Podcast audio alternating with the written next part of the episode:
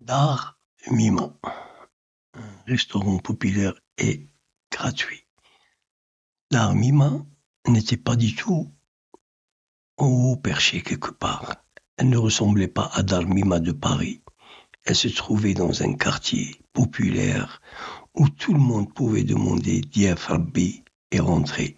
Tata Karima était veuve et pouvait manger gratuitement en plus, on lui servait un thé à la menthe après le repas.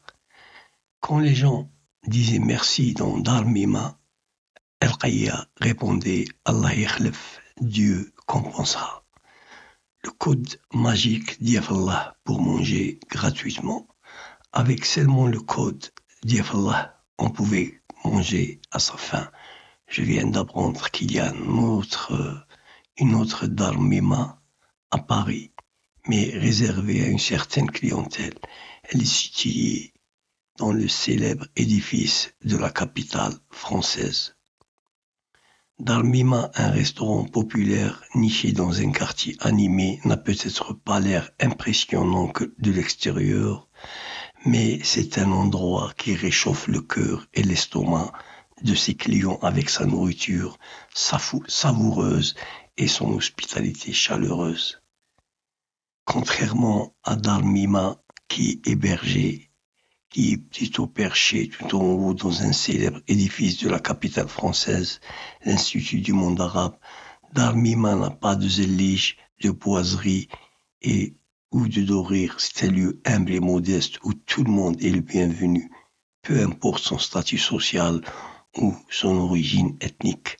Les plats servis ici sont simples mais délicieux, avec des épices qui ajoutent une touche de saveur et de chaleur. Mais ce n'est pas seulement la nourriture qui attire les gens chez Dalmima, c'est aussi l'ambiance conviviale et l'accueil chaleureux des propriétaires, en particulier El femme qui dirige ce lieu.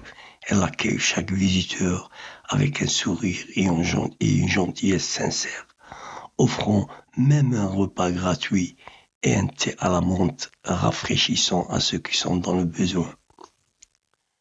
Lorsque les visiteurs d'IF expriment leur gratitude pour cette hospitalité, El répond toujours avec des mots doux et humbles, affirmant que Dieu compensera.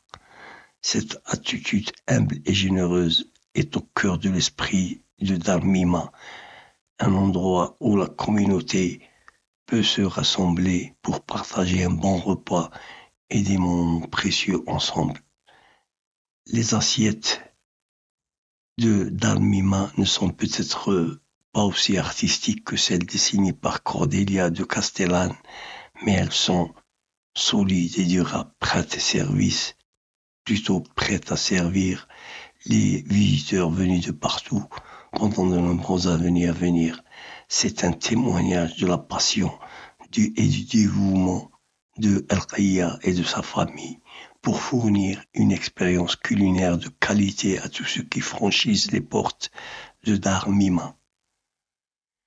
En fin de compte, Darmima est bien plus qu'un simple lieu, c'est un symbole de la générosité, de l'hospitalité et de la communauté, offrant une pause bienvenue dans un monde parfois trop occupé et fragmenté en tant que tel, cet endroit qui mérite d'être célébré, chéri pour les années à venir.